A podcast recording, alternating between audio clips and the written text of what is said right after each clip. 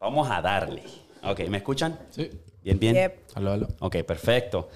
Ah, señoras y señores, bienvenidos al Patabajo del Podcast. Eh, yo creo que los que nos están escuchando hoy, esto va a ser un podcast bastante diferente porque eh, si no creías en Amor a Primera Vista, con Dani y Alex van a creer. Ah, La historia de ellos está bien interesante, bien de novela y la- estuvieron en el podcast mío en inglés, contaron su historia, pero yo creía que, yo quería que ellos vinieran para acá para que contaran su historia en español. So, hoy estamos en el mundo de Dani. So, Dani, si tú quieres ah, contar la historia y de ahí vamos y ahí lo seguimos. So, ¿Cómo ustedes se conocieron? Para empezar. Ok, ok, es la historia desde mi, desde mi versión, ¿verdad? Ajá. Bueno, nosotros nos conocimos en Tulum. Ese día, yo me fui a Tulum, eh, estuve ¿Tú de dónde eres? Yo soy de Monterrey, Nuevo Monterrey, León. Sí, de Monterrey, Nuevo León. Entonces, eh, yo estaba en Monterrey, decidí irme un tiempo a Tulum. Tuve unos detalles en Monterrey, me chocaron mi Audi, me lo hicieron pérdida total y yo decidí irme con ese dinero de mi Audi a Tulum. Mm. Seis meses. So, el último mes, no, yo creo que como fue en marzo, estuve hasta mayo. Como dos meses. Eh, conocí a Alex en marzo. Entonces fue un día muy especial porque yo me acuerdo que medité en la mañana y en la meditación me dijeron que iba a conocer a alguien muy especial. Entonces yo traía eso en la cabeza, yo traía eso en la cabeza, me pasó todo mi día, fui al gimnasio, me hablan unas amigas y me dicen, Dani, vamos a comer, cenar. Y yo, eran unas vecinas de, de ahí mismo de Tulum, que vivíamos en Aldea Sama. Entonces eh, me dice, Vivi, vamos a, a un restaurante a comer. Este, y yo le dije, ¿sabes que No puedo porque voy a ir al gym. Entonces yo me fui al gimnasio y todo. Y de hecho traía eso en la mente, lo de la meditación. Que me ¿Eso fue dicho. ese mismo día? Sí, todo eso. No, no puede ser. Sí. ¿Fue ese mismo día? Yo tenía, yo tenía en la mente eso. Entonces yo en el gimnasio así como que a lo mejor aquí voy a conocer a una persona especial. Yo así, ¿no? Oye, pues no, eran las 10 de la noche, fui con Vivi este, a cenar y me dice, oye, pero me acompañas a hacer un check-in de unos huéspedes porque mi amiga, ella renta villas. Ella, saludos a Vivi, que la amamos, es nuestra cupido, a la madrina. No, de Además de. Casey. No, Ay, Casey. a Es que fue Casey, todo, es por eso digo que, que esto es desde mi, mi ángulo acá. Y él del lado de Casey, la vez que estuvimos Wow. aquí, me encantaría que, estaría, que estuviera Vivi también, que fue parte de esto. Pero bueno, estuvo muy, muy mágico ese día. Yo ni siquiera tenía planeado salir. Me fui en ropa de gym. Llegué a la casa y yo me acuerdo, yo todavía fumaba. Entonces yo quería un cigarro porque como que lo hacía como, como después del gimnasio porque estaba So, te tratando iba al como de- gimnasio y luego Después, ajá, prendías un cigarro. Exacto. Entonces yo quería, yo quería El prender balance, el balance. Sí, no, entonces yo muy mal, de hecho ya no fumo, tengo ya cinco meses sin fumar, gracias a Alex. O sea, de que lo platicamos y así, y la verdad me gustó mucho cómo me lo dijo así bonito y todo, y la verdad es que me ha cambiado muchas cosas positivas. Este, entonces, bueno, en ese entonces todo fue por un little sparkle. Ok, so ese momento que llega al, al Airbnb, conoces a Alex. Ahora vamos a retroceder a Alex. Ajá. Alex vive, estaba viviendo aquí, ¿verdad? Ajá, Estaba, sí. Cuenta tu historia, básicamente. Bueno, yo soy Alex de Venezuela. Eh, pues sí, eh, yo fui para Tulum. Fuimos a ir por una semana. Y, y yo me acuerdo que Casey también lo cuenta así, que, que, o sea, yo había conocido a Casey como hace, o sea, un desde este momento. Disculpen, eh, tenemos dificultades técnicas. No sé por qué se me apagó mi, mi cámara. so. Um, vamos a retroceder. eh, estás aquí en OKC, eres barbero y ahí conoces al otro cupido que es el Ajá. Casey. Saludo al brother. So, estás recortando cómo, cómo pasó eso de- Bueno, ajá. del Eh, viaje. El, el cupido de mi lado sí fue Casey. Yo lo había conocido, o sea, nosotros nos fuimos el 10 de marzo y yo lo conocí como en septiembre.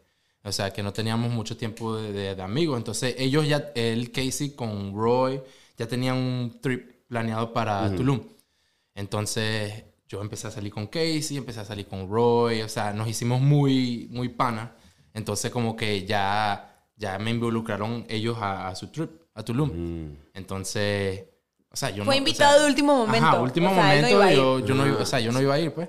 Y, Ahí está, ahí está. y pues bueno, o sea, fuimos para Tulum, pasamos siete días y sí, como ella dice, la primera noche que llegamos, literal la primera noche, estábamos llegando al Airbnb y apenas yo salgo, hay una chama ahí. Primero, primero yo vi un carro ahí con una chama y yendo para el Fue lo Airbnb. primero que vio cuando llegó a Tulum. Literal. O sea, por eso yo no conozco a Tulum sin Daniela Rodríguez. Porque yo apenas toqué el piso de Tulum y ahí está preguntando que si tengo un encendedor para el cigarro. Y yo digo, pues, o sea, no, no, no traemos encendedor, pero entra para adentro, que, que, que ahí, ahí en la cocina puedes prender el Para cigarro. esto yo le había preguntado a todos los que ya se habían bajado antes. O sea, le pregunté Ajá, a yo- Casey, yo- le pregunté a Obi, le pregunté a AG. AD, le Sí, he pregunté a Roy. último. Y me acuerdo que Obi dijo, I wish. Ay, no, pero qué risa. Él se baja de la camioneta y lo veo así y me, hasta me puse nerviosa. Nada más donde lo vi. O sea, Mm. me puse nerviosa porque dije, wow, está súper guapo, wow, ¿quién es este vato? Entonces, eso fue, como habíamos hablado en el otro podcast, fue básicamente amor a primera vista Ajá, de que literal. tú, tú la viste a ella y te dijiste, anda para el carajo, esto No, no, es. literal. Él o se sea, quedó así viendo O sea, y yo también. O sea, los dos salí, quedamos así. Yo salí y yo quedé como loco. Y, o sea, una chama, Navarra, ya, ya, ya llegué a Tulum y ya encontré una chama aquí. Entonces entramos al Airbnb y empezamos a hablar ella y yo y... No, ya. Y yo en ropa de gym, en tenis y una faldita así. O sea, yo venía de mis labores diarios. O sea, Wow, entonces eso es una de esas cosas que no fue planeado y tú no tenías en mente enamorarte allá. Tú Ah, fuiste no, a, no, eso a sí. pasarla bien. Eso hay que mencionarlo. Él traía en mente enamorarse. O sea, Bueno, ¿Sí? O sea, ¿cómo- cómo así? Sí y no. ok. poderosa. no, sí Amor, y no. O sea, no, porque sí, Roy, Roy me dice, porque yo también estaba así como que, Navarra, ¿quién no se quiere ir para Tulum y enamorarse allá? Claro. O sea, O sea. es lo más mágico. Entonces yo decía así como que, no, yo voy a ir para Tulum y me voy a enamorar. Así, echando broma, pues. Ajá. Entonces yo fui para Tulum y pff, me ena- me enamoré. La verdad Pero que sí, o sea, yo cuando me fui en diciembre a Tulum, que fue cuando decidí en 2021, no, 2020, decidí irme a Tulum, que dije, no, yo ya no me quería regresar a Monterrey, fui de vacaciones nada más a pasar Año Nuevo. Yo estuve en Tulum con unos amigos de Monterrey que fuimos a pasar Año Nuevo, súper padre la vibra. Y yo dije, yo me quiero quedar más tiempo aquí, yo quiero vivir aquí un tiempo, quiero buscar un lugar para mí sola y mi perrito para estar unos 5 o 6 meses aquí y ver qué me, qué me prepara la vida. Quiero disfrutar este ahora una playa en vez de ciudad, que yo siempre he estado en la ciudad y todo eso. Entonces quería vivir en playa, quería vivir en relax, es otro mundo. Ahí está todo más lento, todo más relax. Te vas a la costa y en Tulum no hay señal. Hay gente que odia eso o ama eso, o lo odias o lo amas. Tulum es, te escupe o te adopta, como dicen. Mm, ¿Cómo y- es en y- inglés? Pero Tulum es, Tulum es otro mundo. yo creo O que sea, sí. Ah, sí, yo creo O que te sí. encanta o lo odias. Porque Por- e- no hay señal en la costa, muchas cositas que la gente dice que, ah, no tengo señal. A ver, relájate, estás en Tulum. O sea, la vibra, todo, o sea, amor, padrísimo. sí. Qué bueno. Este, una de esas cosas que todo pasó y ustedes se quedaron siete días, ¿verdad? So, se quedan siete días y tú pasaste esos siete días con ella. Ajá, o sea, literal, eh, bueno, la primera noche obviamente no hicimos nada porque llegamos tarde esa- ese día. Ah, pero sí me invitó. O Yo- sea, yo le- yo le invité Yo llegué a... a- mi depa y de repente, trin, o sea, yo me dormí, ¿no? Y eran las once y media de la noche. Y me suena un, no sé, y luego decía, ¿quieres tacos? O sea, porque yo llegué, a, yo llegué al Airbnb, eran como las once y pico y todos teníamos hambre, obviamente. Entonces así como que, bueno, vamos a salir por ahí a la esquina a ver qué hay, a ver unos tacos o no sé qué.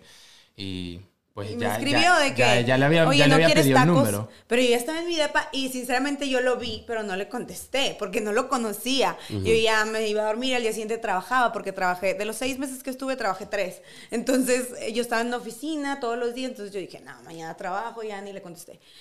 Oye, pero me, después, al día siguiente, me acordé que yo le iba a hacer una reservación a él en el Chambao, porque yo hacía reservaciones con todo Grupo Rosa Negra. Tabú, Tulum, eh, Tabú, eh, Tantra, bueno, entre muchos que tienen. Entonces yo le recomendé Chambao y le hice la reservación del Chambao. Entonces me dice, le digo, ¿para cuántas personas la reservación? Y me dice, bueno, pues nosotros, nosotros seis, ocho, ¿cuántos Cinco. eran? Cinco, tú y a quien quieras invitar. Entonces Ya era jueves, dije, bueno, pues yo viví en Tulum, dije, pues bueno, déjame voy. Invité a dos amigas argentinas, porque yo allá no tenía amigas Mm. mexicanas ni nada. O sea, bueno, viví, pero no podía y X. Fuimos eh, a cenar, Caru, Flor y todos ellos que estaban de vacaciones, nosotras vivíamos allá. Y pues Mm. ese día fuimos a Playa del Carmen, porque... Esa fue la, Bueno, la- la tú. segunda noche. Ajá, bueno, eh, la primera noche, como, como dije, o sea, yo le invité a, a- a comer unos tacos. Y las, la primera noche de verdad que fuimos a salir, no sé qué, hicimos esa reservación en Chambao. Y bueno, ellas vinieron con nosotros y de ahí fuimos para Playa del Carmen, que queda como 45 minutos. Y fuimos a derrumbe porque yo quería reggaetón. Y Él ellas- quería ellas- reggaetón. ellas decía, decían así ¿dónde como- hay reggaetón aquí en Tulum? Y yo, no, es que aquí Mm. en Tulum todo a las 10 de la noche ya se acababa, porque como no Oh. hay luz... Sí.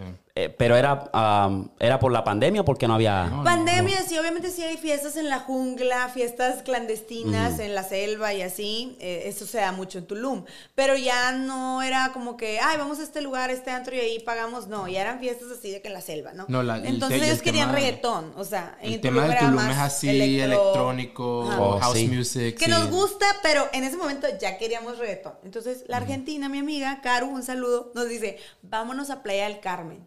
En eso yo le dije, oye, pues es que aquí a 40 minutos a Playa del Carmen y ahí está todo abierto hasta la mañana. Entonces él dijo, vamos. Y todos sus amigos, no, nosotros no, no, nosotros no, no, no. Y luego de repente dijo, bueno, pues yo voy a ir, el que quiera venir. Y de repente que se vienen todos, ¿verdad, amor? Sí, Sí, bueno, sí, todos armamos, o sea, yo tuve que decirle así como que vamos y pagar el taxi para que vinieran y fuimos, y fuimos para... Para irnos hasta Playa del Carmen. Sí. Ahí donde estaba la fiesta. Ajá, ahí la Sí. fiesta, porque ahí en como un, ¿cómo que se llama? La, la quinta avenida. La quinta avenida. Oh, la quinta, sí, ahí, Ajá. yo estaba ahí. Ahí que tienen todas las discotecas Ahí todo abierto, perreo y intenso no sé. Porque yo pasé, pero yo pasé cuando eh, pasé por las tiendas. O sea, Ok, eh, ok. La, la lo- quinta, en la mañana. Ajá, pero pasé como a eso, sí, como a eso de las 6 de la tarde. Pero por la noche se pone como que más. Sí, se Sí. pone más yo estaba buscando las discotecas y no las Ah, busqué. sí. No, no conseguí. Hay contaditas, sea, Sí. sí, contadas. Mandala, está ¿Cómo eh, se llama? Santinos, San- ¿cómo se llama? No me acuerdo, Santa, pero no me ahí acuerdo. esa fue la que fuimos, empezaba con una S, no me acuerdo. Pero bueno, era puro reggaetón, entonces... Ah. No, y estaba, estaba perfecto. Sí, Sí. entonces fuimos y esa noche bailamos demasiado que ahí ya, conexión, conexión. Mucho así, perreo, física. mucho- No, perreo intenso. pero, o sea, como que estaba haciendo yo y él estaba haciendo él. Ajá. Entonces, y me decía mi amiga, a ver, Ajá. ya pélame, o sea, nada más estás con él y yo. Y me decía Caru, de que ya, déjalo, o sea, él está de vacaciones y la madre, no te enamores de él, me decía Caru y yo, a ver, relájate. Ya es estamos- tarde, ya es tarde. No, ya, estábamos en una conexión y esa vez fue nuestro primer beso, la primera noche que salimos. Ah. En Y Playa ahí, del Carmen. Ah, ahí fue la conexión. ¡Ay! Ya, ya. ahí fue. Y ahí fue que los dos dijeron, Pero bueno, después a mí me agradó mucho que, que, o sea, él al día siguiente me escribía, vamos a desayunar, vamos a comer, vamos a ir acá, vamos a ir. O sea, él me invitaba a todos los planes que iba con sus amigos que estaban de vacaciones. Entonces yo vivía allá, de repente. No, yo sinceramente ya estaba enamorado, o sea, porque yo la quería en todos lados con nosotros, quería que hiciera todo con nosotros. Yo le decía que no, me, me van a odiar tus amigos porque, pues, o sea, sí, No. Casey no hablaba español y Caru no hablaba inglés, entonces yo quería como que ellos dos salieran y se entendieran también, pero no. Sí, wow. Fue un tema. Entonces, eso de verdad que lo, lo- lo escucho y me quedo como que en shock, como que wow. Ustedes conectaron y básicamente cuenta esta historia que tú contaste en el podcast en inglés donde tú estuviste en un restaurante y te quedaste dormida y llegó tu príncipe Eso azul. es lo que eso, sigue de ahí. eso es lo que sigue. eso. Como a, lo- como a los tres días, dos días después de esa noche, que fue el sábado en la noche, creo. O sea, ella empezó así, day drink, o sea, desde, el- desde la mañana. Es todo que el día. yo hacía las reservaciones, te digo, ¿no? Entonces, ese fin de semana era algo en México que era puente, entonces había mucha gente de Monterrey en Tulum de vacaciones. Y dos amigos me reservaron, este, uno en Mía y el otro en Tantra. Entonces yo dije, ah, bueno, ok, ahí los paso a saludar, porque a mí me invitaban los gerentes de que no, pues si, si son RPs, les damos esta botella y cositas así, ¿no? Entonces yo dije, ah, voy a ir a saludar a los dos. Imagínate que te regalan botellas y te, O sea, ahí agarras desde la mañana, pues yo ya para las 6 de la tarde ya tenía mucha hambre y ya tenía mucho sueño. Entonces ya, yo estaba off y él me estaba escribiendo y yo de repente nada más le dije, ¿sabes qué? Estoy aquí en Chambao, estaba muy cansada, ya quería comer algo y así. Comí y medio me recosté porque son unos sillonzotes así enormes en la mesa, entonces yo me quedé ida en un sillón, me quedé dormida. Y en eso me dice mi amiga Caru, amiga, amiga, despierta, mira quién está aquí. Y en eso ya abro los ojos y él estaba así con su mano, así dándome su mano. Y retrocediendo a eso, ¿verdad? En, en el lado tuyo, tú estabas tratando de contactarla porque se te había mu- muerto el celular, sí, se ¿verdad? me murió el celular. Sí, no, yo, yo le estaba escribiendo así todo el día y, Y él vio mis historias para saber dónde estaba. O sea, ella casi que ella casi no me respondía tan rápido y así, entonces yo como que, ah, no, ¿qué, o sea, ¿qué está pasando? O sea, ¿por qué, por qué me estaba pelando tanto y ahorita ya casi ni me, ni me escribe? que no lo sí. Entonces, ya él como, eran como las 7, 8 de la noche y me había escrito eso, que estaba en Chambao y no sé qué, y nosotros fuimos para Tabú, que Tabú está al lado de Chambao, y ya nosotros estábamos muy prendidos ya. Entonces llegamos al, llegamos al Tabú y... Él se yo- salió. ajá, y yo le di a mi, yo le dije a mis panas, yo le dije así como que, epa, yo me voy para el baño, porque yo sabía que se le decía, epa, voy a ir a, a ver si esta chama está ahí al lado, no me iban a dejar, me iban a decir, no, no, no, quédate aquí, no te Porque preocupes. a este punto tú estás determinado, tú como que, espérate, no me está contestando, Sí, algo ajá, está pasando, pues déjame No, tirarle. porque yo sabía, yo sabía la química que teníamos. Entonces, como que ella no me deja así. O sea, si yo le llego, si me ve en persona, ya. O sea, entonces yo dije, yo me fui y, y seguramente, o sea, la, la vi. O sea, estaba afuera y la vi desde afuera y entré, la busqué. ¿Viste a Caro, el traje de baño que traía Caro? Caru te- traía un topcito así. Como estábamos en la playa desde temprano, pues traíamos traje de baño. Entonces una amiga traía un traje de baño así rosa, fucha, fosfo, entonces la vio y fue directo. Entonces yo estaba dormida. Sí, ella estaba dormida y la despertó Caru, la amiga. Y ahí Mm. Me quedé ahí un ratico y. y- y Se me dije, quitó el sueño, se me quitó el sueño. O sea, fue que, wow, o sea, también estaba súper arregladito, bien bonito, así con una bandita rosa y lentes rosas y no sé qué. Entonces fue para mí así como que, ¿y este quién es? ¡Qué hermoso! O sea, ¿qué le pasa? Entonces ya lo agarré de la mano, se sentó, este, creo que comiste algo, no me acuerdo, amor. Ajá, sí, me tomé una copa de vino Ajá. ahí. Y luego ya él dijo, oye, le dijo a todas mis amigas y a mis amigos, estamos en tabú, ¿quién quiere ir? Nos fuimos todos para allá. Sí, sí, se vinieron todos porque, o sea, obviamente que la pegamos muy bien ahí con los amigos y no sé qué. Y yo le dije, no, pues vamos para Tabú.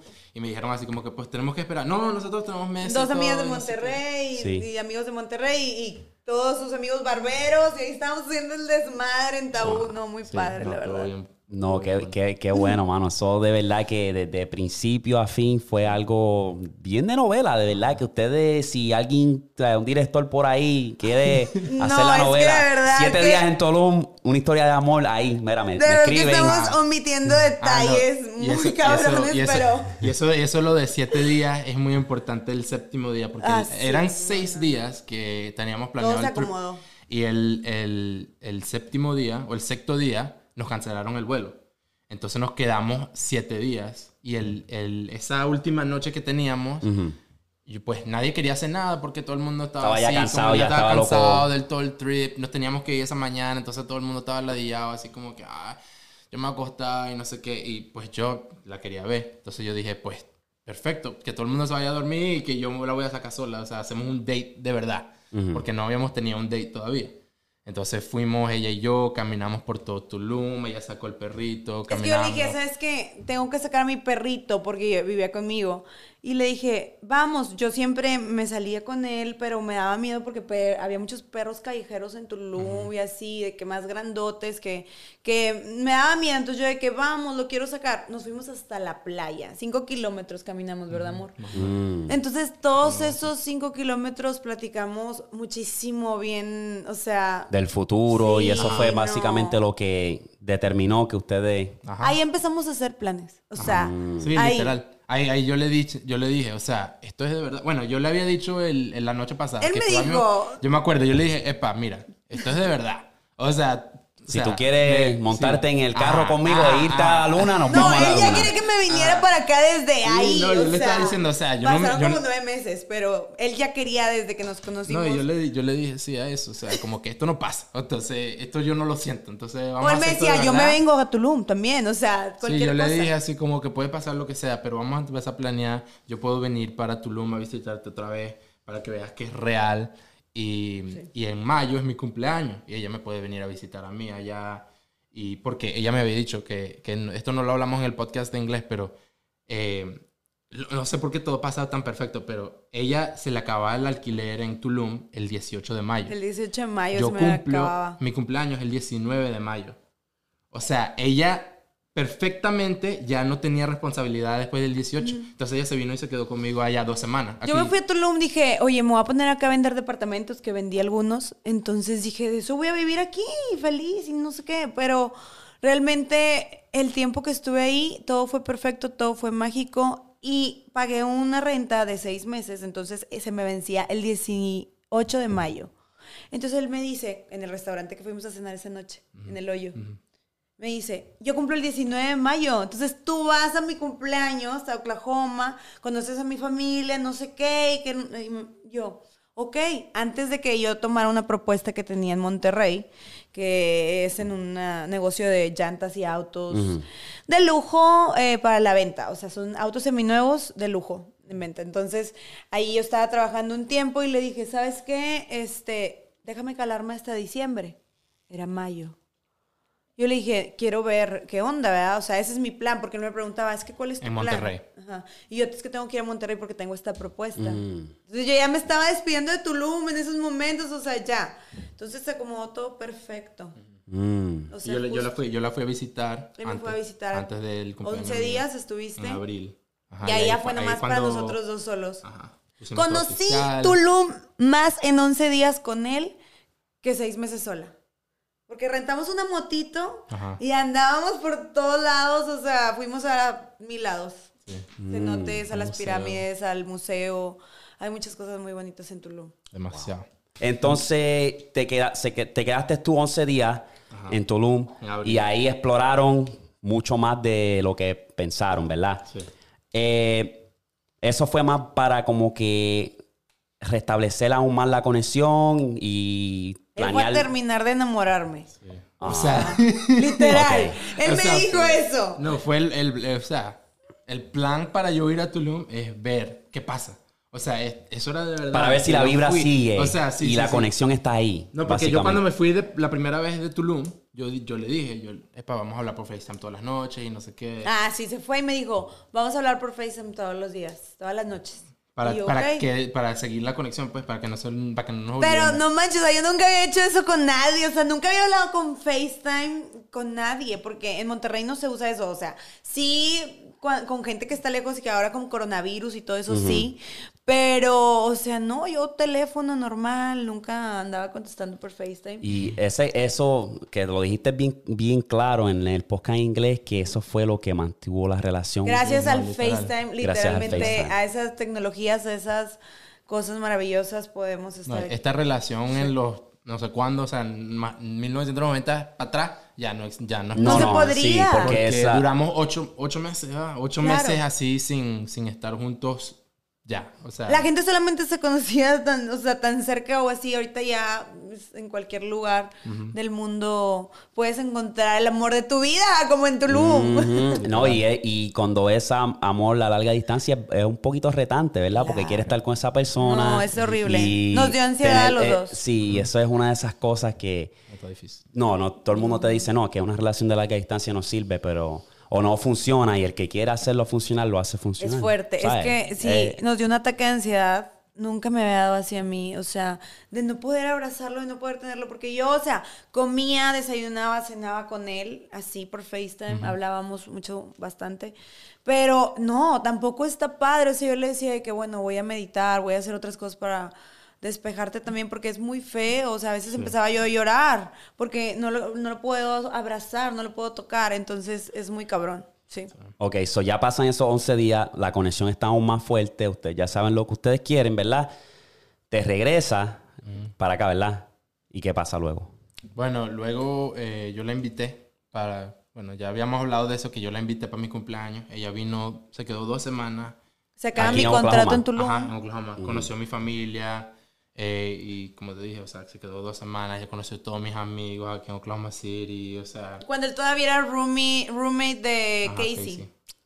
Wow. Entonces llegué ahí, toda la vibra padrísima, ya sabes, o sea, fuimos un día, el primer día que era su cumpleaños, fuimos a Tulsa con su familia, ahí la pasamos, entonces todos me cayeron súper bien, otro día fuimos a visitar a otra tía de él, y luego ya nos vinimos para Oklahoma City y pues agarramos la fiesta con todos. Estuve 11 días, este, turisteamos bastante, fuimos a varios museos y así, y regreso a Monterrey y empiezo con el proyecto ese que... Mm, que ¿Cuál es el?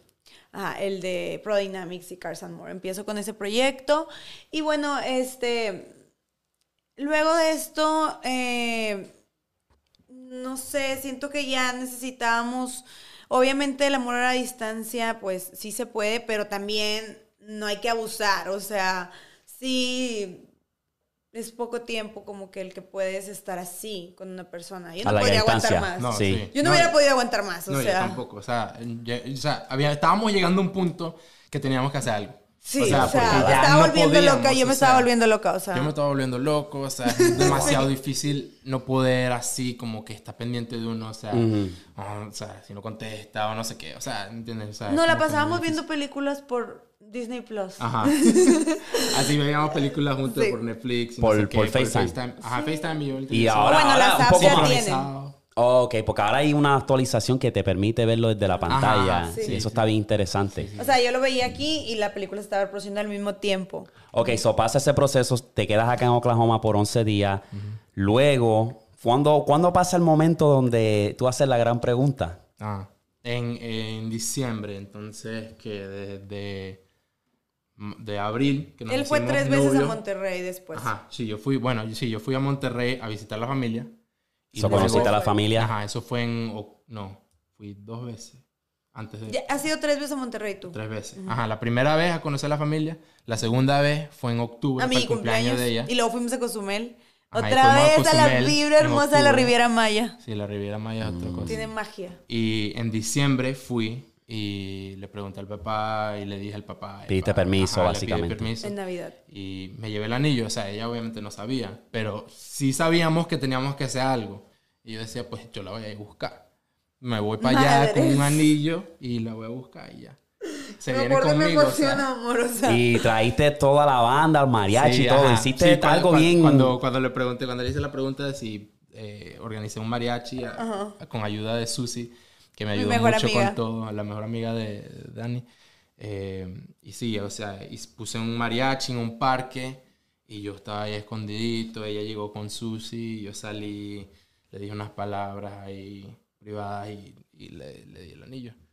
Wow. En No, ese no, momento, no. eso fue yo para ti, estaba imagino. grabando porque hace cuenta que Susi me dice, es mi mejor amiga y ella eh, siempre hace cosas, ¿no? Entonces, siempre hace cosas diferentes y es modelo también y sacó una marca. Entonces me dice, ayúdame para tomar unas fotos. Te la voy a robar poquito, Alex, que no sé qué. Y yo, bueno, pues me voy vestida con lo que me voy a poner ya para año, para Navidad, para celebrar con la familia Navidad, porque era 25 de diciembre. Ajá, sí, era 25 de diciembre que yo le hice la pregunta, entonces como que Susi la quería robar un, po- un momento que en un día tan Que era parte del plan, era parte del Ajá, plan. era parte Yo del le dije, plan. "Acompáñame, Pero ella que- Ella, vamos". quería porque nosotros somos muy pegajosos, entonces como Y que dije, no ¿cómo lo voy a dejar si él está aquí en Monterrey? Va, va El para todos lados 25 de conmigo. diciembre no nos vamos a despegar, entonces como que ella me dijo así como que ven, ven con nosotros y no sé qué. No, no, yo me quedo, porque ese era el plan, pues que Susi fuera, la buscara, hiciera tiempo ahí y yo luego voy para, pero así todo arregladito. Llegamos al evento, y- tipo al lugar donde iban a tomar las fotos, entonces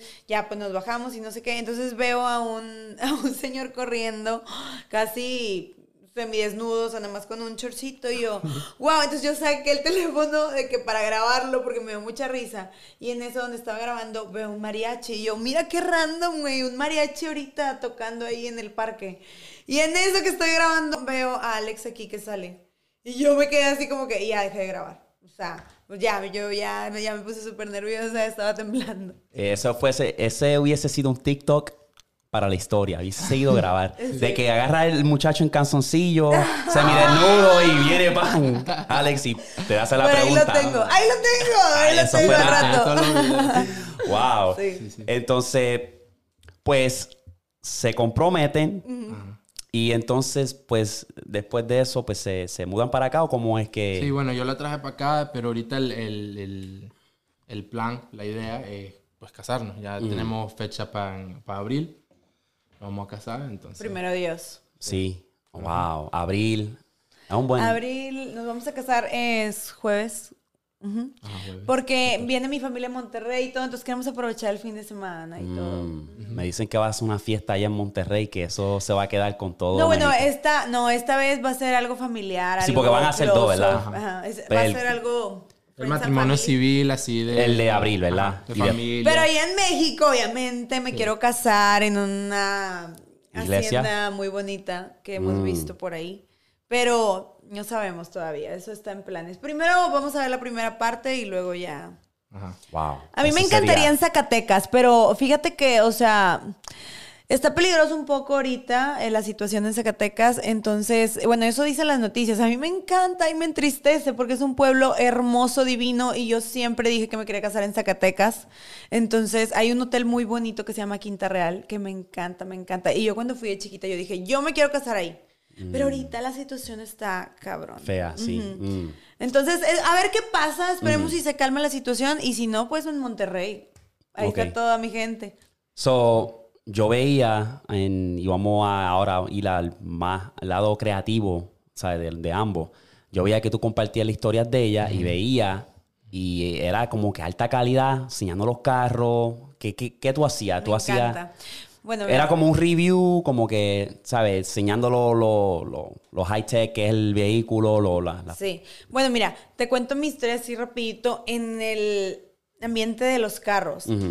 Yo soy vendedora, soy vendedora y vendo lo que me gusta vender, vendo todo, pero lo que me gusta a mí vender en especial son autos. ¿Por qué? Porque me enamora y estoy apasionada con los autos, con los motores, con todo. Y también me gusta el tema financiero, entonces me gustan esos dos temas y creo que me agrada mi trabajo. Yo trabajé en Audi tres años, en Audi en Monterrey. Y después de ahí me cambió a Unique Exotic, que es un negocio donde rapean coches. Mm. Eh, entonces, eso era puro wrapping y detailing, así como con vinil, Sí. ya sabes, vinil, o sea, usábamos vinil de Los Ángeles, lo, lo importaban, todo eso, ¿no? Este, entonces, eh, de ahí nació mi gusto por los carros, empecé a asociarme más con eso y después empecé a hacer la imagen de varios negocios que fue Unique Exotic y también eh, hice comerciales para Mini, para eh, BMW, para otro... Otra agencia de autos, un concesionario muy bonito que se llama Auto San Pedro, o sea... O sea, te gusta crear contenido. Sí, ¿Te empecé gusta? yo, yo como era vendedora en Audi, yo así vendía, entonces pandemia, se detienen los barcos, eh, empieza a llegar muy poquito producto, que esa es una situación que todo el mundo sabemos que ahorita están batallando las agencias para tener carros nuevos. ¿Por qué? Porque se paró mucho tiempo las plantas en todo eso, ¿no? Entonces, pues ahorita es configura tu auto a tu gusto y se tarda de 4 a 5 o 6 meses. Entonces, por eso se levantó el mercado de seminuevos. Yo decido cambiarme a seminuevos y todo va fluyendo. Hay que cambiar, hay que ir innovando y todo. Entonces, este, sí, pues ahorita es lo que me gustaría hacer acá después, que ahorita estoy literalmente, pues, organizando la boda y cositas, pero pues ahí vamos. So, ¿Te gustaría seguir esa misma energía Claro, acá? seguirme capacitando para lo que me gusta, seguir mi pasión. Me encantaría eh, en un futuro entrar a una Mercedes, a una Porsche, que Yo me pregunto, hay un muchacho en TikTok que es, tiene pelo rizo él y hace los reviews de los carros. Yo me pregunto cómo uno, y está la rubia, no sé si la has visto. Ah, claro, sí. Yo soy fan de una que se llama. Super- yes. Sofía Calet. So, ¿cómo, ¿Cómo uno empieza, verdad? ¿Cómo uno mete el pie ahí para empezar y ser uno de los grandes donde te dicen, mira, salió, Daniela, salió este Lamborghini, hazle un review. ¿Cómo uno empezaría? ¿Cómo tú crees que uno empieza en ese mercado? Bueno, pues yo lo primero que hago para hacer mis reviews es buscar los specs del carro, obviamente conocerlo, porque ya llegas a un punto que a lo mejor yo digo, sí, mira, está muy bonito y lo que quieras, pero hay que, obviamente, estudiar el carro. Pero tú le hablarías saber. entonces al, al al dueño del dealer o le dices como que, hey, el- digamos que quiere llamar a Audi aquí Ajá. y le dices, ah, pues quiero trabajar para Bueno, usted. con- conexiones. O sea, ella, Conexiones, Ah, exacto, ok. cómo uno crea Es las que- conexiones. ella en Ok. Monterrey ella, ella conoce, No, conoce sí, en mucha Monterrey gente. sí. Entonces eh, gente Acá le llegaba a ella. Y gente le escribía a ella por Instagram. Epa, ¿puedes ir venir a hacer un review? Yo pago no sé empecé a cuánto". trabajar en un banco, en un banco, este, y haz de cuenta que yo sacaba los créditos de auto para mis ex compañeras de Audi. Entonces yo les sacaba los créditos y yo veía que ganaban muy bien por un carro. Y no vendían un carro, vendían cinco o seis. Yo dije, yo quiero trabajar ahí. Entonces le marco a mi amiga a la que yo le sacaba los créditos en Banorte. Y le digo, oye, quiero trabajar ahí, ¿cómo le hago? Ah, sí, manda tu currículum, no sé qué. En ese momento me habla la, una de las gerentes y me dice, vente, pero ya, así como andes en short, en chanclas, vente ya porque mañana me voy a Puebla y necesito entrevistarte. Y yo, no ando en short ni en chanclas, estoy trabajando en el banco. O sea, salgo hasta las seis.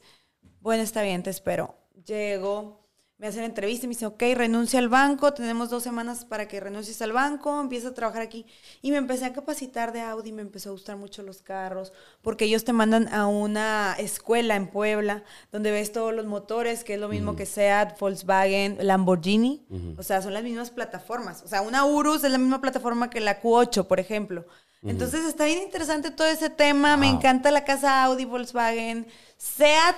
O sea, no soy fan, pero sí tiene muy buen público. O Yo sea, creo que el Cupra, por ejemplo. Puedes hacer algo aquí especialmente para la comunidad hispana, porque si hay alguien que quiere comprar un carro exótico, un Audi o cualquier carro, y tú le, tú le haces un review, lo pones para el, el Instagram y para el TikTok, yo creo que eso es un buen mercado. Claro, De sí. verdad que No, sí. eso, eso de networking, o sea. Exacto. Y, y ella tiene un poquito tiempo aquí, entonces al rato va conocemos demasiada Sí. gente. Y ella es muy buena en lo que hace. Entonces, y ella es muy agradable, o sea, la gente. Ahorita estoy practicando mi inglés, meditando, estoy disfrutando el momento, la organización de la boda, este, todo esto y pues adaptándome a los cambios, porque hay que adaptarse, eso es lo primero, adaptarse y este, pues fluyendo. Y esas conexiones son bien importantes, ¿verdad? Porque tú eres barbero también, ¿verdad? Y tú llevas cuánto ya haciéndolo.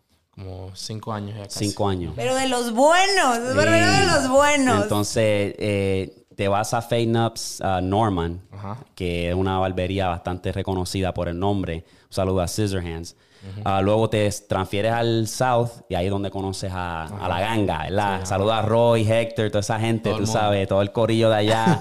Um, entonces, ahí es donde conoces a Casey, creas conexiones. So, eso es como que, como tú dijiste en el podcast en inglés, que eso fue una de las... Una, conocer a Casey Una fue una pieza clave y fue algo que, que- que te No. ayudó mucho, tú sabes. Ya tú tenías Sí. la ambición, pero como que conectarte con él fue algo como que, que te lo llevó a otro nivel, básicamente. Sí, sí.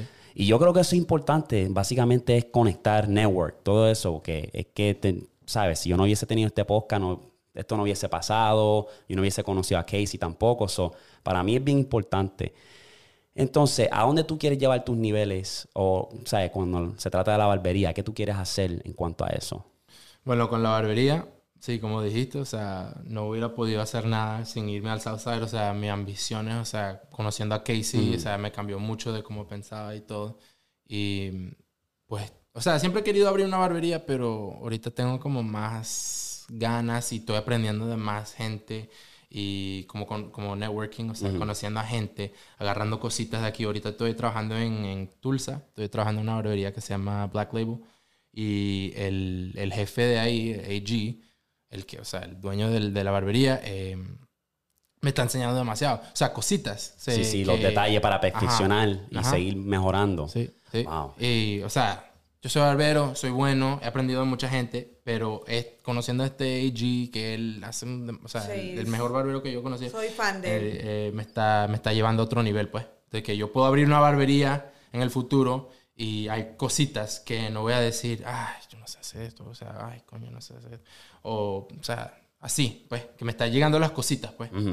Qué bueno, Nos mano. han llegado buenas propuestas, ¿verdad, mi amor? O sea, de, de varios, varias cositas que queremos hacer en el futuro, de algún negocio a lo mejor para los dos, de su barbería y hay gente que me está hablando para maquillarla y de repente, o sea, me gusta, me gusta maquillar, me gustaría capacitarme un poquito más en eso y él siendo barber, sería el trabajo ideal porque somos son, son, felices. sí, son bien creativos los dos y eso es algo que se le ve y es como dijo Casey en el podcast, que ustedes a veces van a comer, a, a desayunar en un restaurante y Casey va todo tirado con, con ¿sabes? Y ustedes van como si fueran los dueños del restaurante y lo puedo ver ahora mismo que ustedes entraron, que yo dije, anda, para el carajo, aquí vamos para la alfombra gracias. roja, tú sabes, para los premios. No, y eso es algo que, que- que me gusta, ver esa química en, en todos los aspectos, la parte creativa, la parte de, vamos, cuando van a hacer un photoshoot, están los dos en la misma página. Y yo creo que eso de la barbería va a ser algo bien cool porque se pueden seguir creciendo ambos y el negocio puede subir. Entonces, Todos me- los días son un día especial para vestirte. eh, me hicieron una pregunta aquí. ah, me habían comentado en mi ah, podcast anterior que hablara de lo que era la depresión y la ansiedad. Ok. Ok. O sea, algún consejo que ustedes pueden dar, Ah, porque muchos jóvenes a mí me escuchan aquí y les quiero mandar un saludo. Y me dijeron, Darwin, ¿por qué tú no hablas de... Habla un poquito Híjole, más. yo te voy a decir una fórmula secreta para la ansiedad. Para ti, ¿qué te Para mí. funciona? Ujú. A mí, Daniela, tuve un ataque de ansiedad. Yo creo que empecé a ser como el basurero emocional de mi ex jefe. Entonces yo siempre salía del trabajo llorando y cosas así, pero yo meditaba y con mi maestra de yoga me decía, es que no son problemas tuyos. Ok, so, la, mm, llorabas, pero ¿por qué era que te causaba ese... Sí, o sea, él traía problemas, o sea, entonces yo me afectaba porque yo soy muy, muy receptiva. Todos somos receptivos. Cuando te pones así enfrente de alguien y lo escuchas, claro que Ella- lo ella la energía. Oh, o sea, sí, la, sí, si está negativo, pues se te Sí, pega. entonces yo me la vivía así, deprimida y llorando, y ni siquiera eran problemas míos, mi vida está perfecta, o sea, gracias a Dios, ¿verdad?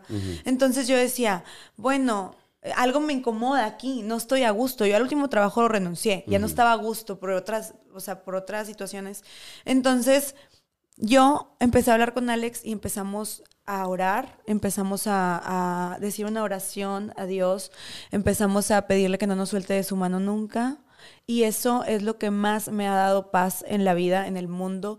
Esa vibra tan bonita, ya nada la puede romper. O sea, literalmente, yo te puedo decir que, que el bien y el mal, el miedo es lo contrario al amor. El miedo es lo contrario al amor. Cuando tienes miedo a algo, ya, o sea, tienes que ser positiva, tener puro amor, amor, amor, amor, en- o sea, transmitir amor, porque si no, por un ladito o por otro entra el miedo y entra la ansiedad. El diablo se mete por cualquier ladito. Entonces, siempre tener a Dios en nuestro corazón y pedirles que no nos suelte de su mano. Y eso es lo que me funciona a mí, es la medicina más bonita. Bueno, yo, yo una... O sea, yo, yo he lidiado mucho con la depresión y la ansiedad en toda mi vida y, y es muy difícil. Y yo no creo que nadie tiene la solución ni la medicación para la depresión, la ansiedad. O sea, los que, los que sufren más con esa vaina van a seguir sufriendo. Pero tienen esos momentos, en esos momentos de paz o en esos momentos de, de- de luz, Tienen que controlarse, que- que aprender en a esos controlarlo. Momentos, esos momentos tú estás como aprendiendo y estás siguiendo adelante y te estás mejorando. Entonces como que poquito a poquito vas, vas mejorando la vaina, ¿va? O sea, del- de, un día al otro no, nunca ¿Pero qué te nunca va- funcionó a ti para controlar esa ansiedad que tú tenías? Bueno, eh, eh, es que la, la ansiedad y y la depresión, toda esa vaina es, en- es tú mismo. O sea, Yo creo no que hay eso- a nadie, eso no hay nadie te lo va, nadie te lo va a solucionar, nadie te va a dar el medicamento que es, o sea, es, es- eres tú. Tú el tienes miedo que- al futuro que- es ansiedad. Exacto, y la depresión es pasado. Ajá. Entonces, Entonces, ajá. ¿qué te está dando? ¿Depresión? Entonces, Ajá, en el pasado, Yo, yo hablé con mi abuelo, mi abuelo es, mi abuelo es pastor. barre la casa. Mi abuelo es pastor y él me dijo una, una vaina muy cierta que él me dijo que de eso, como, como, como, cómo puede uno pelear esa depresión y ansiedad. Como tú dijiste, la depresión es, es lo de Miedo, atrás, lo pasado. O sea, no hay que pensar tanto en el pasado, no hay que arrepentirse Ya eso nada pasó, ya. El déjalo. pasado pasó. Y el futuro, pues no sabemos, no sabemos qué va a pasar. Hay que confiar en Dios nada más. Como, eh, yo creo que había un dicho en, en Kung Fu Panda, que nosotros sí. lo vimos, Sí. que dice que el, el, pas, el, El pasado, El presente, bueno, no sé, ah, el pasado es algo, el futuro es un misterio y Vive el el presente, presente. por eso que le dicen el presente el Es presente. un porque es como obsequio. un regalo. Entonces tú tienes que centra- concentrarte en el presente. En el Quédate en presente. el momento, en todo lo que tú haces y hazlo a tu... A la, todos o nos sea, vamos a morir. O Porque sea, tú, tú, tú, tú- tú te concentras en lo que estás haciendo siempre, te quedas en el presente y te vas a distraer tú mismo. Tú te quedas tu paz, haz lo que tú quieres hacer, no te dejes llevar de más nadie. Y o sea, es con eso ya. yo creo que sí, eso es bastante... Tener eh, una expectativa diferente, ¿verdad? O sea, si tú tienes depresión y estás pasando por depresión, mira, eso es como una emoción, ¿verdad? Cuando tú dices estoy aburrido, aburrimiento es una emoción. Tú haces algo para cambiar ese aburrimiento. Es igual con la depresión, ¿verdad? Un poquito más difícil porque es básicamente tú decir, voy a cambiar esto, ¿verdad? Entonces, cuando se trata de eso, lo mejor que yo puedo aconsejar también es básicamente busca algo que te apasiona, busca meditaje, busca maneras de Distraerte. distraerte. Ocupar la mente. Y, y pensar en el, en, el presente y lo que estás viviendo ahora mismo. O sea, si es algo, digamos, una relación que no funcionó y tú quieres a esa persona un montón, sí, suele Por doler. algo pero el tiempo va a ser tu mejor doctor. Entonces tú tienes que buscar motivo a seguir hacia adelante, ¿verdad? A sanarte ti mismo, que eso es lo más importante. No depender de otra persona como Claro, dijiste. claro. Entonces, ese es el mejor consejo que yo puedo dar es buscar motivo y recuerda que todo es una emoción que tú puedes controlar. Tú lo puedes como que, si tú quieres seguir tu sueño, lo puedes hacer y enfócate en eso, meditar. Enfocar Creo que la mí- energía donde quieres. Entonces, a, la- a lo que tú ibas diciendo, Ah, lo de sí. tu trabajo, también es, busca la manera de no dejar que, que la, la- negativa, la energía negativa te afecte, ¿verdad? Hay 7 billones de personas en este mundo. No dejes que una sola persona te arruine el día. Si tú estás bien y llegaste al trabajo y tu jefe está jodiendo, dijo, bloquealo. Sí, fíjate que es algo que gracias a Alex y gracias a todo este cambio me ha dado la vuelta completamente. Ahorita ya como que estoy en mi zona de paz, de que nada me afecta. Muchas cosas que tenía que cambiar que cambié y ya, o sea, vi totalmente una diferencia. Como dices tú, me bloqueo, son cosas que no puedo solucionar yo. Esta preocupación pues no es mía. O sea, ¿sabes? O sea, trato de, de estar enfocada en mi presente, en lo que estoy viviendo ahorita, disfrutarlo, porque es hermoso.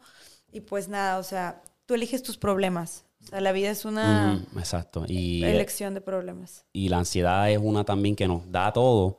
Entonces, Que el no la queremos, no la queremos. No la queremos, no. el la gimnasio es queremos. uno que a mí me ayuda con eso. Ya sí. tú vas al gimnasio y ya te pones los audífonos y ya tu meta es hacer un workout por una hora y eso te ayuda de tantas maneras, cuerpo, mental. Eso es una que yo siempre recomiendo.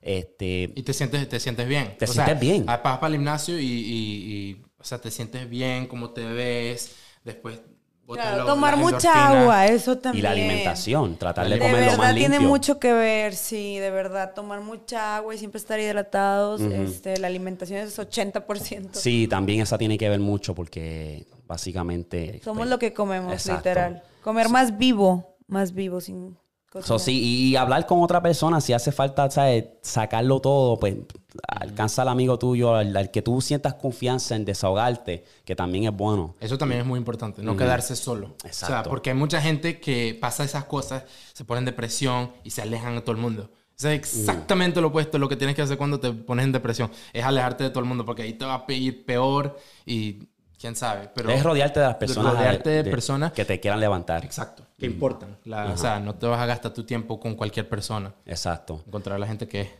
Yo digo que se pongan al espejo, así como Superman o como la Mujer Maravilla, un minuto en el espejo y se vean lo poderosos que son y todo lo que pueden hacer con su mente y con, lo- con todo. O sea, somos pura energía y vibra. O sea, si tú estás, no, no puedo hacer eso, no puedo lo otro, no, no", claro que lo vas a traer. O sea, en la medida que piensas las cosas, las atraes. Algo bien importante, ya que tú lo mencionas también. Algo bien importante, aquí en Oklahoma, pues todo es por temporada, ¿verdad? Hay temporadas que hace frío, caliente y está bien tibio. Y una cosa que a mí me ayudó cuando yo estuve en mi estado de depresión y ansiedad, yo aprendí a hacer lo que le llaman en, en inglés y le llaman sun gaze. Básicamente, ya cuando es las 6 de la tarde, ya que el sol está bajando y se ve lo que le llaman también el golden hour, eh, meditar y a consumir la vitamina D del sol, ¿verdad? So, yo iba para afuera, atrás de mi casa, y ponía música lo-fi, algo bien relajante, y me quedaba 10 minutos como que escuchando la música y meditando. Entonces, estoy consumiendo la vitamina D, que es un antidepresivo, y estoy meditando. O sea, estoy rico. matando dos pájaros de un tiro. Y eso me ayudó un montón a conseguirme. Me ayudó un montón y estoy loco ya que, pues, ya sea un Hay poco que más. hacerlo, amor. Lo, lo recomiendo. Si ustedes ya Nosotros tienen... ya hemos meditado, pero no así en el atardecer. Puede ser hermoso. Eso es eh, el atardecer ya cuando está bajando el sol, porque ya no te afecta el sol tan fuerte y estás consumiendo la Está vitamina D. ajá. Exacto. O en la mañana, a las 5 de la mañana, 6, En que, la ya, mañana, sí, que está mejor. subiendo también. So, ese sería un consejo que lo trataran. Y mira, te digo que para mí eso me ayudó bastante. Entonces, sí, a mí también la meditación. Wow. est- estoy, esa es una de mis metas, hacer eso ya cuando se ponga más caliente, ya primavera, y leer un libro también. Quiero empezar a leer más libros porque lo mío es más audio. So, Ok. ahora quiero empezar a hacer, Claro. leer un libro a 10 minutos cada Sí. día. So, Yo ahora que me vine de México, le dejé un libro en específico a mi papá, a mi mamá, a mi hermano, así como que libros que me sirvieron a mí, como Los Cuatro Cuerdos, como El Secreto, como a mi hermano le di el del Principito. O sea, son libros que a mí me dejaron demasiado huella, demasiada marcada, demasiada felicidad que la quiero transmitir. ujú. Y Entonces, te recomiendo importante. esos tres, están bellos. Gracias. Los libros son algo que yo creo que tienen mucho valor. Y a veces no vemos un libro y como que, ah, pero tiene mucho valor. Y también a mi novio le regalé uno, pero no, no lo he leído. Con, con tiempo, ¿verdad? El tiempo. Le regalé el Eh, del Don Secreto. Ya, a, mí, a mí también Don- hace- o sea, es muy no. difícil para mí leer. o sea. A mí también, pero me quiero retar Sí, yo porque... también. Don eh, Supremo, perdón. Exacto, yo creo que eso te, te va a ayudar. Um, anyway, vamos a cambiar a lo otro. Yo tengo un segmento aquí en el podcast donde yo dejo lo que lo- mis invitados lean correos electrónicos que me envían. Son historias, son consejos. Jalo. So, déjame ver aquí si, si, déjame ver. Ujú. Déjame ver. Es de Puerto Rico. Sí, sí, claro. Oh, yo tengo un compañero que también es de Puerto Rico. Saludos a Rafa. Coño, no me acuerdo si. Qué terrible soy, no me acuerdo si leí este. Anyway, este que no lo he abierto. ¡Wow! Ok. No le digamos el nombre. El Pepe. Es lo que- estoy seguro que es el nombre de él. Ok. ¿Uno de ustedes quiere leer esto? A Es la un madre, a Es un ver. correo electrónico, lo puede leer. Es algo, es algo. Es una historia. Ah, ok. Es una historia. Ok, va. So, zumba. No digas mi nombre. Yo tenía una jevita, duré como dos semanas con ella. No sé qué es jevita. Jevita es novia. Chavita. Ah, como una ok. chaya, como un... No sé si es oficial, pero sí. Chama. Ajá. Y la dejo luego de eso, yo me voy del país por dos semanas de vacaciones. Cuando vuelvo al país comenzamos a hablar y todo eso, pero yo no quería volver con ella. Y un día yo voy a su casa y luego en 15 minutos que estoy con ella me dice, mis amigas me vienen a traer una blusa. Ella dura como tres minutos hablando con sus amigas y vuelven sus dos amigas y ella al cuarto. Y la jevita dice que un muchacho llamado X la estaba llamando y ella lo llama y X le dice, tú estás sola, yo estoy aquí con unos pana y ella dice, ven que yo estoy sola con las muchachas. Yo estoy escuchando todo, solo lo ignoré, como a las cinco minutos llegan tres panas. Perdón, es que no pone acento, ni coma, ni nada este hombre. No, sí, sí. Y yo agarré todas mis cosas y me fui. Y luego ella me escribe y no le respondo ni nada. Y en uno de los mensajes decía, ahí no pasó nada. Ella me ve, la dejo en visto y borra como 12 mensajes que ella puso. Eso pasó un viernes. Y al otro día veo que tiene la letra inicial de X en su perfil. Yo no le digo nada y a la semana ella le escribe a un panita mío. Él me manda una captura y yo le digo que es que decirle y al otro día le escribo y le dije, se está pasando. Y le dije que le dijo y le dije que me faltó el respeto y que no me busque y tres días después me entero que ella anda diciendo que yo la usé y que la traté mal y que solo le quise sacar provecho y dejarla. Anda pa'l carajo. Ent- Madres. Ok, so, ¿Pero qué está tratando de hacer él? No entiendo. O So- está tratando de volver con la chamba. so, lo- por lo que yo pude entender, por favor, cuando vayan a enviar estos correos electrónicos, por favor, punto, coma, acento, exclamación. Tra- Perdón, es que traten, de verdad. pero sí, No, no, sí. sí. Eh, entonces, el correo electrónico, patabajoposca, arroba gmail.com. Anyway, por lo que pude entender es que él dice que él se fue, de- estaba con esta chamaca, que no quería estar con ella, ¿verdad? Ajá. Entonces, pero estaban hablando. Se va de viaje, por lo que pude Dos entender. semanas. Dos semanas, regresa y no quería volver con ella, Ajá. pero como que le estaba hablando como quiera. Como que, pues vamos a hablar, ¿sabes? ¿Qué sé yo? Nada serio. Pues parece que no sé si soy yo y vamos a especular nosotros acá, por no escribirlo bien, los puntos y los comas. Ok. Eh, Es la historia. parece que volvió y pues la chamaca dijo, pues este no me está cogiendo serio, pues voy a, mientras él está por allá, yo estoy hablando con otra. O Otro, en este caso, ¿verdad? Entonces él llega y él dice, parece que él estaba en la misma casa, sala o qué sé yo, y escuchó que X persona llamó a ella. Y ella dijo, pues estoy sola, lo cual no me, no me dio sentido, porque Ah, si él lo escuchó, pues ¿cómo, le- cómo ella va a decir que está sola, que venga para acá? Entonces, por lo que pude ver fue que ella dice que él lo usó y yo creo que él dice lo mismo de ella. O sea, no estuvieron en la misma página. Entonces, ay, la historia está, está media rara, pero Mi- misión, misión fallada. misión fallada, de verdad. No pudimos ayudarte, No amigo, la neta. No, Te pero- queríamos dar un consejo, Es que- sinceramente. Es que, el conse- no sé qué está, qué está queriendo. amigo, a ver, ¿quiere- quiere enfócate. seguir- O sea, si exacto. quieres seguir con esta chama, este es mi consejo. No Exacto, sigas con esta eh, chama. Ajá. El- el- Mucho el- pedo. Porque aquí en el, en el título puso eh, falta de respeto, hipocresía de la baby. Pero, ok, Ah, ¿cuál es tu, cuál, ajá, ¿cuál es tu baby. conclusión con esto? O sea, pa- cuando tú me envías el correo electrónico, me tienes que ser más específico, tienes que ser como que, mira, me pasó esta situación, ¿qué hago? Esta es la situación, pum. Y ahí te lo podemos, porque ahora mismo no tenemos solución. Yo te diría, pues, más adelante Un vive gente. consejo, este, yo diría que te relajes, te estás haciendo muchas ideas en la cabeza, muchas películas y aclara las cosas, habla. Hablando se Sí, entiende no, la literal, gente. comuni- comunicación. Sí, comunicación es lo primero. Comunica con ella, a ver qué es. A ver si está en el mismo canal o no, para que estás así imaginando cosas y que no sé qué. Mejor. Y siempre escucha tu corazón. Lo que te Exacto. diga tu corazón. Y yo estoy seguro, estoy 100% seguro que estos chamacos, lo, lo más probable tienen 15, 16 Ajá. seños, no Ah, sé. ya También se- sean Yo más trato de- específicos para saber a qué, en qué mentalidad podemos estar, Claro. ¿verdad? So, eso va a ser un, un- eso va a ser una Sí, a veces misión. amiguitas me dicen, oye, ¿qué puedo hacer esto? Y los problemas, pues digo, madre, son de secundaria, así que es que me gusta un niño, pero su mamá no lo deja salir o cosas así. Yo de que, madres, pero es que sí son cosas Porque que pasan. sí, eh, son, esos de- son detalles pequeños que a veces se le olvida. Y yo trato de Pero- dar un buen consejo, de decir, ¿qué me hubiera gustado a mí que me digan Ujú. a esa edad? Exacto, Sí, entonces digo, ya que uno está ya mayor, uno se pone ya en la Podemos dar un posición buen consejo, sí. de ese muchacho y dice, espérate, me estoy en tu posición, pero con una mente más madura, pues te voy a dar este consejo para que no te tropieces. Vamos a pasar al otro, hacemos dos. So, aquí te dejo otra, vamos a ver quién lo envía Tú, por amor, aquí. tú léelo. Bueno, dice, no digan mi nombre, a ver, el, el correo anda para el carajo. No voy a decir tu nombre, papi, pero aquí está, era, dijiste ahí, escribiste un sermón ahí exótico. Ajá, no digas mi nombre. Zumba. Ajá. Mi historia de cómo entré a la Marasur 13. Mera, mera yo ahora tengo 34 años. Allí por el 2007 mi familia estaba en completa pobreza y yo lloraba todos los días porque no había dinero. Y unos amigos míos estaban en esa Mara buena.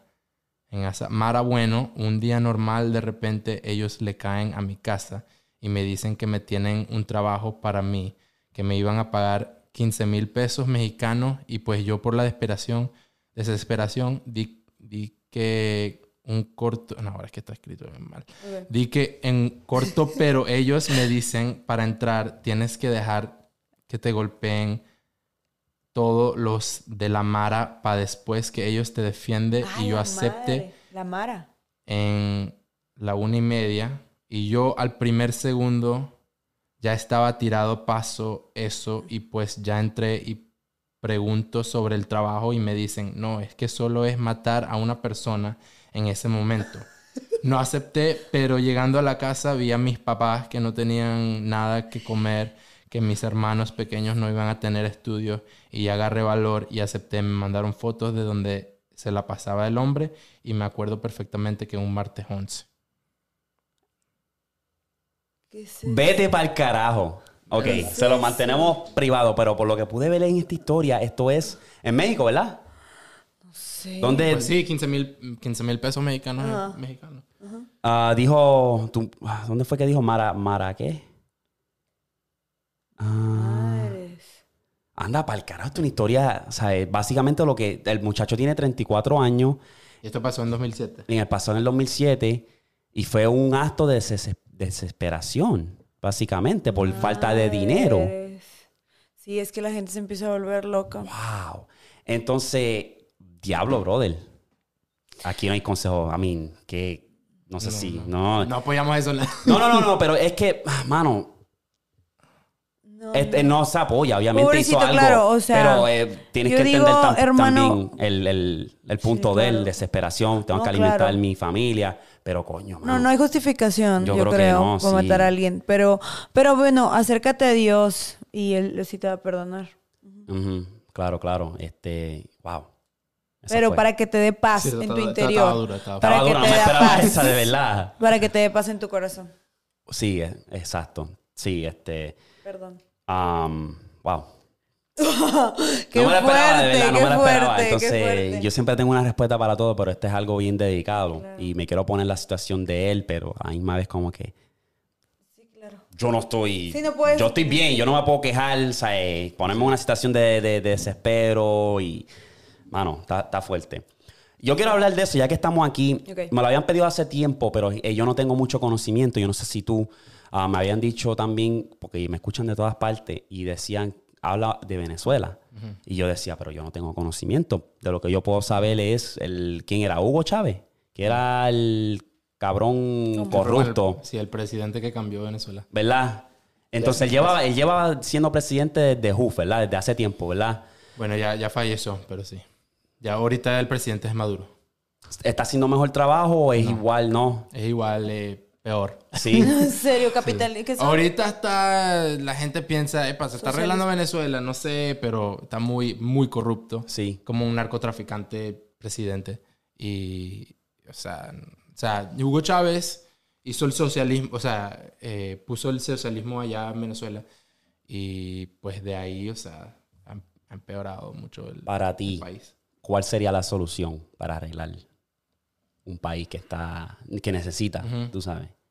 Eh, no sé. De verdad que no sé, pero yo creo que hay que cambiar, obviamente, Sí, el gobierno. Completamente. Go- el- porque ahorita el gobierno está tan corrupto que todo el gobierno está bajo ese Mm. control, ¿sabes? No es como aquí que hay la, la- el House of Representatives, la cosa, hay Ajá, diferentes sí, sí, cosas. Congreso y todo que, eso. Coño, o sea, Hay un el balance, gobierno como nunca va a quiera- hacer todo contra, ajá, ¿me entiendes? O sea, nunca va a ser todo demócrata o nu- todo Dicen que la mentalidad más pobre es, de- es querer eh, definir lo que va a pasar gracias al gobierno y eso no debe de ser, o sea, no debes de estar esperando que va a ser el gobierno, es las mismas personas, el mismo, el mismo pueblo, la misma gente se tiene que como, ya está muy cabrón, o sea, No, pero ahorita, ahorita sí, Venezuela está luchando mucho.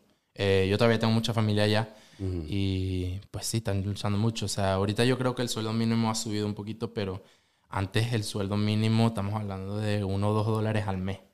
Sí. Y Qué el, y el precio de las cosas mal. subiendo. O sea, como alguien con un sueldo mínimo de un dos dólares al mes, como uno paga, como uno vive, como... Ujú. La bueno, gente- y la de, gente hay otro está- lado, La gente, la gente que está sobreviviendo, la gente que está... O sea, lo más alto es... Que quiere un o- futuro. O, o está, o está enchufado con el gobierno, que el gobierno los ayuda y no sé qué. O gente que le está mandando eh, plata de aquí, de los Estados Unidos. Entonces yo tengo, yo tengo unos primos y una familia, yo le mando ropa. Eh, mi papá también manda cosas. Mi abuelo, mi abuelo pastor, eh, él también tiene una organización que se llama Arepitas de Vida. Y, o sea, le hacen arepas eh, a, una- a familias que le necesitan. Y, eh, o sea, el, el otro día me dijo que habían hecho como 200 arepas, o sea, 300 arepas, o sea, demasiado para la familia que quiera, o sea, gratis así. O sea, cositas así eh, que están ayudando a la gente de allá. Mano, eso es de verdad que, que- que da mucha tristeza y uno como que quisiera buscarle la solución, pero si uno no está allí en la oficina, uno no sabe, sabe, porque es igual como es lo que es Cuba, Venezuela y todos estos Bueno, y países. Cuba nunca ha salido de eso, entonces por eso también me preocupa mucho. En no puedo- Venezuela que no conocí vayamos a poder ir. gente de mucho dinero. En Venezuela eran de Caracas. Pero me dice Alex, sí, pues es que mucha gente, claro, o sea, conexiones, todo es conexiones realmente, ¿verdad? Pero pues sí, sí hay gente como quiera que la pasa bien en Venezuela, porque es muy No, hermoso. tú, tú y yo, tú y yo y Daniela podemos ir. Claro. con nosotros. Sí. uh, Queremos ir, queremos o sea, ir. obviamente todo está más caro. Todo está subiendo demasiado caro por la, no sé, la inflación. inflación, pero una inflación bien loca. Que justamente hoy me estaba diciendo mi tío que, que unos pepitos que son como. eh, ¿Cómo es que le dicen ustedes? Unos sándwiches así largos los puertorriqueños. Tienen mostaza ¿Como y torta no sé o qué? qué. Empieza con una P, ¿no? Un sándwich así. No, bueno, Ah. no sé. pero un Puerto Rico, pero es así parecido, es un pepito. Sí. Le decimos a nosotros en, en Venezuela. Que que él me estaba diciendo que es como, están como en 12 dólares, que es una, un sándwich callejero, pues. O sea, como ir para la calle, un food truck, no sé qué. Y no te vas a pedir una vaina por 12 dólares, menos en Venezuela. Que es mucho, eso es sí, mucho. sí. Pero, o sea, hay gente allá, o sea, se está, se está pasando ya. O sea, la gente cobrando demasiada plata. y están cobrando en dólares. Eh, O sea, ya el, ya el Bolívar, por decirte algo, ya el Bolívar está tan desperdiciado que ni se usa. O sea, estamos hablando de... No, no, he, no he mirado el, el, el, inter- el cambio, cuánto, cuánto es ahorita. Pero, o sea, antes era como 500 mil bolívares por un dólar. O sea, eso es demasiado. O sea, necesitas demasiados billetes para armar 10 dólares.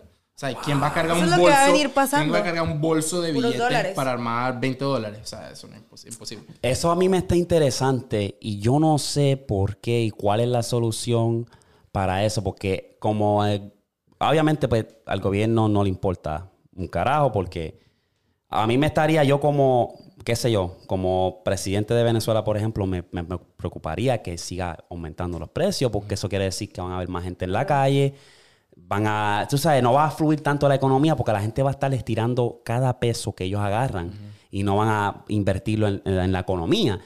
Entonces, no sé si es el- no sé si es un plan, no sé si es que quieren que pues, el peso americano sea el peso Universal. de, de universal, ¿verdad? No, no sé, eso es el lado mío teórico, no sé. Bueno, y por eso, y por eso es que, por eso es que está, gente piensa que se está arreglando Venezuela, porque el dólar está ya circulando en vez del Mm. bolívar. Entonces, la gente se paga dólares, la, la gente que tiene sus propios negocios y no sé qué, le están pagando dólares, ya con esos dólares puedes pagar en otros lados, y así, o sea. No, tú ves un video de Venezuela y es hermoso. no, Venezuela es un país demasiado. Tiene potencial, tiene po- eso no, lo, wow. eso. Es que en los, en los 50, o sea, estamos hablando de uno de los países que, que era como Francia, París, como ir a, a, a Milán, o sea. La Venezuela, gente porque iba había mucha gente Caracas. española. Gente iba para Caracas así de, de shopping, o sea, los, los más ricos iban para allá.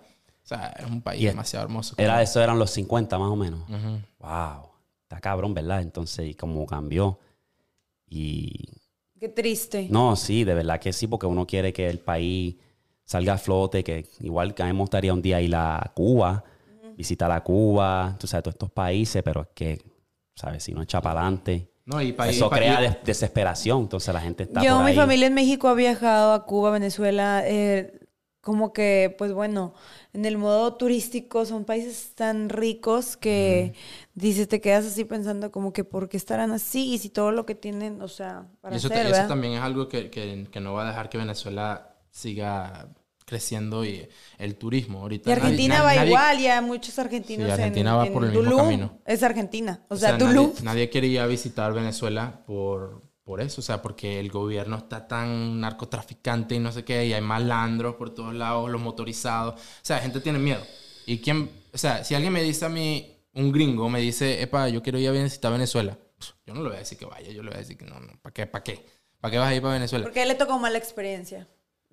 Allá. O sea, no, o sea, nosotros nos vinimos antes de que pasara todo, pero yo me vine a los ocho años. Mi papá se vino a estudiar aquí, eh, entonces, en el 2003.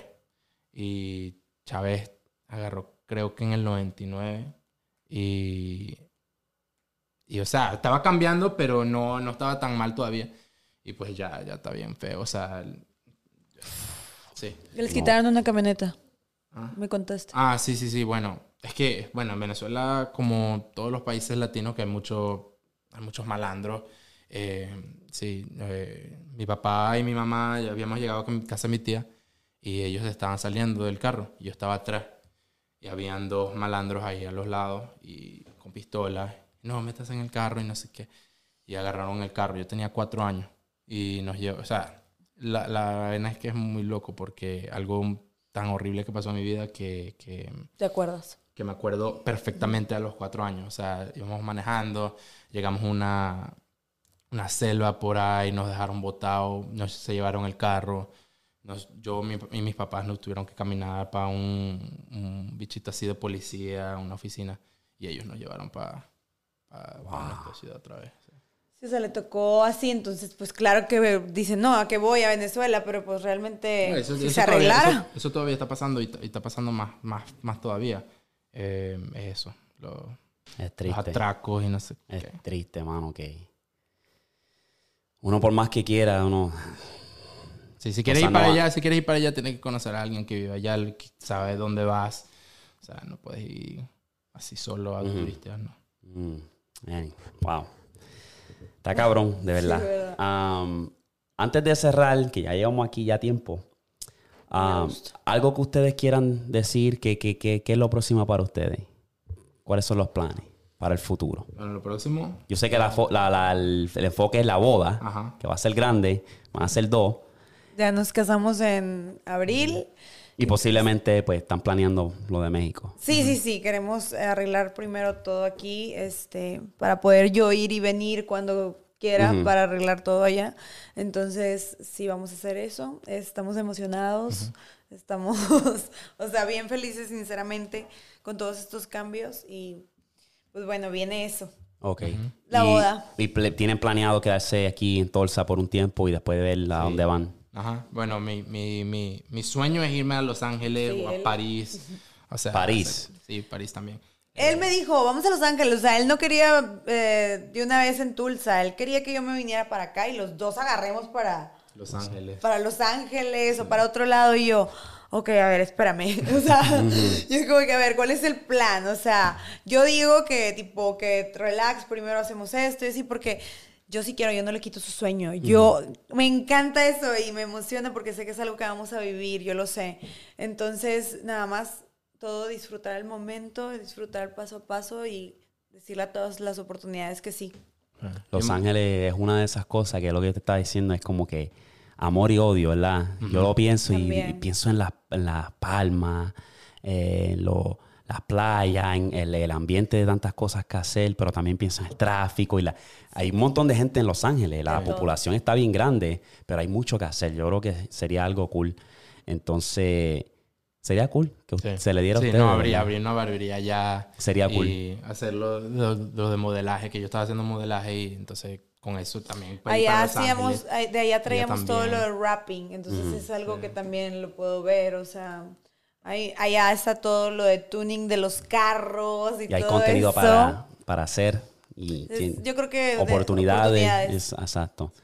Qué chévere, hermano. Mira, me alegro que hayan podido contar su historia en español y que hayan podido venir aquí al podcast. Ah, quiero tenerlos más regulares o cuando ustedes quieran, de aquí a unos semanas, meses, o mira, vamos a ir al podcast, vamos a hablar y vamos Va. a, a pasarla bien. Claro, sí nos Dale. traemos aquí algo para picar. Entonces sí, porque está, está cool y ustedes son, les gusta estar en frente de las cámaras, ustedes están hechos para las cámaras. so. No, a mí me encanta platicar de todo lo que nos preguntes, o Eh, sea, no, y ya para la próxima, pues va a ser más, en vez de preguntas, va a ser conversación. Vamos a Sí. charlar de lo que sea. ¿no ándale, cada quien, o sea, tiene su punto de diferente vista Exacto. y se vale, está Ajá. padre. So, muchas gracias. Aquí vamos a dejarlo todo, mi gente. Comenten, déjenos saber qué quieren para la próxima. Ahí los veo. ¡Pum! Besos.